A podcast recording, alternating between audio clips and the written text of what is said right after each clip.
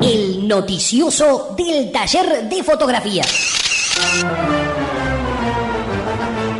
Y habiendo pasado 19 minutos de la hora 11, lo tenemos al señor Julián Rodríguez con todos nosotros para hacer un capítulo más de este noticioso del taller de fotografía. ¿Cómo estás, Julián? Buen día. Muy bien, mi querido amigo, compañero de mesa. Distintas almas que pululan por aquí.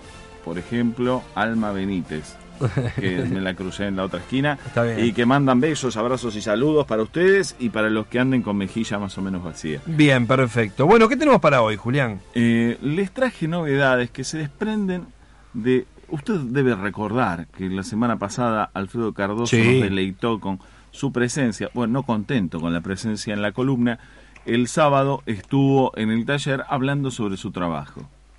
Y entre las cosas que nombró, dijo la palabra prohibida, La palabra prohibida. dijo lo que no había que decir. ¿Qué dijo? nombró el conjunto de palabras que hacen que el universo de los mortales tengan una especie de, de reinicio del universo. ¿Reseteó la máquina, ¿Usted, Cardoso? usted recuerda el nombre secreto de Dios? Ese que usted lo decía y el universo empezaba de vuelta. Sí. Bueno, es, es como eso. Esta, esta seguidilla de palabras es la que tiene que ver con un fotógrafo que habla con otro, tal vez no fotógrafo, y en una de esas sí, o creyéndose que sí, le dice, y a mí lo que me gusta fotografiar es la luz. Yo lo que fotografío es la luz. Había una luz tan linda. Estas son formas de decir Claro, eso. sí, sí, sí, sí. Y, y en medio como una especie de, de declaración de principios de algunos fotógrafos que eh, sabemos que lo que estamos diciendo es cierto además. Sí. A ver, no estamos mintiendo nada cuando decimos que fotografiamos la luz.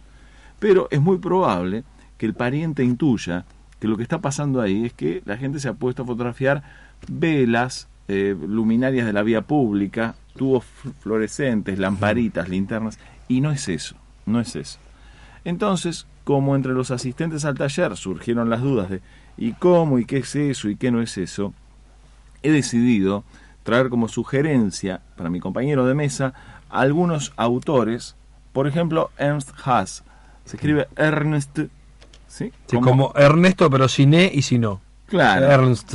Tiene la primera E y se acabaron las vocales. ¿sí? Eh, y Haas es H-A-S. Un tipo que se ha puesto a encontrar modificaciones extrañas sobre las escenas con la luz. Esto de que te guste la luz, es que en verdad no es que te gustan las lamparitas, o las luminarias, o los artefactos. Tampoco tienen por qué disgustarte. Tiene que ver con encontrar que la luz por sí sola es meritoria, pero la luz por sí sola eh, no puede ser vista, salvo que estemos viendo la fuente. Necesitamos ver sobre qué cosas es que esa luz incide y cómo es que afecta y por eso cómo es que la entendemos. Hay muchos autores que se han puesto a hacer esto, de hecho muchos autores que vienen de la plástica, es decir, muchos artistas que conocen qué es lo que la luz hace, se han puesto a, a construir obra con cosas parecidas a estas. La similitud o estas cosas parecidas tienen que ver con que en verdad cuando las condiciones de luz están dadas como para que la escena nos guste, no importa qué es lo que se ilumina, no importa qué es lo que se ve. Nos va a gustar porque la luz permite que cualquier cosa se vea bien. Sobre un poste, sobre un alambrado, sobre el pasto, sobre lo que haya. Está. Sí, lo, lo que uno, lo que uno ve es el reflejo, ¿no? De la luz, pero la luz es muy rápida, aparte. No sé si escuchó hablar alguna vez de la velocidad de la luz. Escuchó hablar el Claro, otro día. Exactamente. Entonces me parece que, claro, la encuentra cuando rebota contra algo. Es verdad. Di- diciéndolo así como muy, muy neófitamente. Ahora, cuando la luz es linda, Sí, cuando te gusta la luz, mira qué, qué mariconería, ¿no? sí. Eh, casi cualquier cosa que sea vista en esa situación puede resultar interesante. El trabajo del artista plástico Juan Dofo pareciera mostrar eso. Don Dofo es un artista plástico que en algún momento, influenciado por el, tal vez por el pensamiento New Age, comenzó a considerar que el fuego es aquello que nos modifica, nos transmuta y nos eleva. De esa manera, e intentando generar eso en su gente, en su pueblo, en su lugar, optó por eh, ponerse a pintar su pueblo, que se llama Mechita, de la provincia de Buenos Aires. Mechita se llama justo, se llama Mechita y, hace cosas con fuego. ¿Te das cuenta? Es cualquier cosa lo que acabo de decir, pero Hizo- bueno, pero es cierto. triangulitos y pirámides con fuego, y esos triangulitos y pirámides con fuego pasaron a ser el emblema de Mechita. Después, Dofo, no contento con esto, se puso a hacer fogatitas en el pueblo e invitó a la gente del pueblo a que participe de eso. Ah, pero lo que estaba fotografiando era, eran eh, fogatas, ¿no? No fotografiaba la luz. Podríamos tomarlo como eso. A ver, en el punto de vista de lo real y lo concreto, sí, lo que se estaban fotografiando eran esas cosas.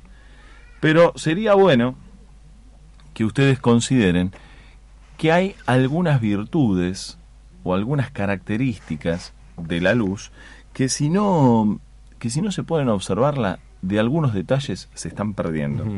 ¿A qué me refiero? Eh, la luz es esa forma de energía que, como consecuencia de la materia, nos permite registrar a través de los ojos eh, algunas cosas de todas las que existen y esas que vamos a llamar visibles. Eh, por ejemplo, vamos a encontrar que hay escenas más claras, escenas más oscuras, con elementos más claros y más oscuros. Ahora vamos a salir de este universo de lo obvio para invitarlos a que se pongan a pensar o a observar en escenas que tengan a mano qué es lo que pasa con una escena que tiene alguna cantidad de elementos claros y alguna cantidad de elementos oscuros. Reparen en qué cosas son más allá de qué tono tienen y luego hagan al revés. Quisiera que se pongan a ver que en las imágenes que verdaderamente funcionan de medios de comunicación, de formas de información y demás, vamos, vamos a ver. Te está sonando el celular. eh. Te- me traje, hablando de Es un rington con voz de niño, vea vos. me traje una luz, Te trajiste una luz, una luz Rodríguez. una luz Rodríguez, muy bien. Eh, empiecen a, a notar con qué facilidad el ojo busca información en las zonas claras. Ajá. Digo, más allá de que eso sea un jarrón, un poste, un cielo, una señora gorda, un tipo desnudo, lo que tengas a mano, observen, Lo primero que mira uno es lo claro. más que lo primero, lo que se observa más tiempo. Ah, más tiempo, está bien. Perfecto. ¿sí? Lo que se observa más tiempo es lo claro, necesariamente, y conseguimos que eso sea visto más tiempo, por sobre todas las cosas, cuando ese universo claro le corresponde a un solo objeto. Porque la masa, de diferencia de, de exposición grande, esto quiere decir esa cosa que tiene un tono claro y un tono oscuro, Sí.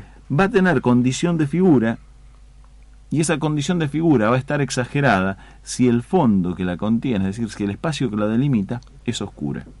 Ah, claro, está. Sí, sí, termina de, de, de- de como, no sé si está bien decir llamar la atención, pero es cierto. Sobre todo ahora estamos surgiendo unos libros que por ahí cuando abrís el libro tenés dos fotos, siempre la que es más clara, eh, eh, digamos, vas a mirar ahí primero y te quedas un tiempo más que la otra que puede estar al lado que por oposición es mucho más oscura, ¿no? Conozco algunos casos de personas que estarían eh, en este momento buscando desesperados imágenes que demuestren que esto no es verdad. Y diciendo, Claro. no, yo miro los negros, miro, me, me- me gustan los negros. ¿Y Sí, qué? y miro los Yo- negros, Yo no sí. discrimino, miro los negros. Claro. Eh, no, Pero el negro se ríe, muestra los dientes y lo primero que mira son los dientes. Esto es así. no te estoy diciendo que sea lo blanco o lo negro lo que se observa. Claro. Estoy diciendo que cualquier elemento, gracias al tono que tiene, o en virtud a los tonos que lo conforman, nos permite que veamos una cosa o no la veamos. Esto también se puede usar, eh, más allá de, de la foto artística, digamos, periodísticamente también se utiliza. Por. Para llamar la atención, ¿no? Y en el diseño de los medios gráficos se utiliza para que el lector eh, esté más tiempo mirando una cosa que otra. Es más, tal vez hasta le sirva como sugerencia revisar en sus próximas fotos, es decir, en la foto que quieran hacer, qué cambios podría haber en la calidad de esa imagen si ustedes consiguen que el fondo tenga menos diferencia de tonos que el fulano que, o la fulana que quieran Claro. fotografiar, siendo que fulano podría ser una cortadora de pasto, Sí, sí, totalmente. una licuadora ¿sí? de un solo tono, sea este claro, oscuro, a rayitas, como se te ocurra. ¿sí? Pero sobre un fondo que tenga muchas diferencias tonales, no va a ser una escena fácil de ver. Mientras que si esa misma cosa estuviera en un fondo uniforme o monótono, monótono nunca mejor dicho, ¿sí? es decir, con un solo tono, alto, bajo, medio, conseguiríamos que esa cosa se comporte como la figura que nosotros queremos mostrar. Y esto funciona en cualquier tipo de escena. Digo, en escenas de, eh, contemporáneas o de cuando se te ocurra. Hay fotos, y de hecho me han pasado un libro para observar, de un tal Ortiz Echagüe. Don Ortiz Echagüe tiene una cantidad de fotos de principios del siglo XX, y si algo podemos observar es que esas zonas que importan mucho son esas zonas, estamos hablando del año 1910, 1920, 1930, son aquellas zonas que en principio tienen una gran diferencia de tonos. Para nosotros eso es un delta E, una diferencia de exposición. Está bien. Esa diferencia de exposición, esa diferencia entre lo claro y lo oscuro, por una zona blanca al sol o una, una zona negra a la sombra, se transforma en una superficie que va a ser observada durante mucho tiempo. Por lo tanto, figura. Entonces, si figura, sustantivo de aquello que queremos decir. Otra variable a tener en cuenta para ver eh, si se les va un poquito el odio que están sintiendo en este momento. sí. Reparen que en las escenas que verdaderamente importan puede haber más o menos grises. Yo me puedo encontrar entre el tono más alto y el más oscuro un solo escalón, dos escalones, cuando hablo de escalones son escalones tonales, o una variación tonal eh, muy, a ver, leve, es decir, como si un gris diera lugar al paso de otro y a otro y a otro y a otro. Por ejemplo, esas imágenes que se pintan con, con stencil en la calle. Sí. Eh, la cara del Che es una de las más pintadas por ahí, que mm. tienen nada más que dos tonos seguramente nos van a obligar a tener un tiempo de lectura muy breve. Bien, bien. Mientras que si hubiera más grises, nuestro elemento ganaría importancia. Compruébenlo en imágenes que tengan a mano, fíjense cómo es que funcionan y ojalá que en la próxima eh, sus fotos eh, les salgan mejor. Es un consejo de nuestro amigo, el señor Julián Rodríguez. ¿Alguna recomendación, alguna cosa para este fin de? Eh, se me haría muy difícil mm. la vida en el fin de semana y de quien más si no les avisara que Laura Nack eh, inauguró su exposición Los Festejos en el Centro Cultural Osvaldo Soriano, libre de todas las censuras que la han afectado eh, Laura Nack expone parte de su trabajo Los Festejos, incluyendo la foto que tanto disgusto le causara a don Carlo Vaso, la del perro cagando en la iglesia. Dios mío, la, la verdad que esta ciudad se está yendo a cualquier lado. Con perros así no sé dónde vamos a. No, estos, pero encima desnudos, no, por favor. Por favor. Bueno, entonces, en el Centro Cultural Osvaldo Soriano, ahí en la biblioteca. Por ejemplo. Bien, gracias Julián, ¿eh? Anden bien. Gordo te enseña, el libro gordo entretiene y yo te digo contento hasta la clase.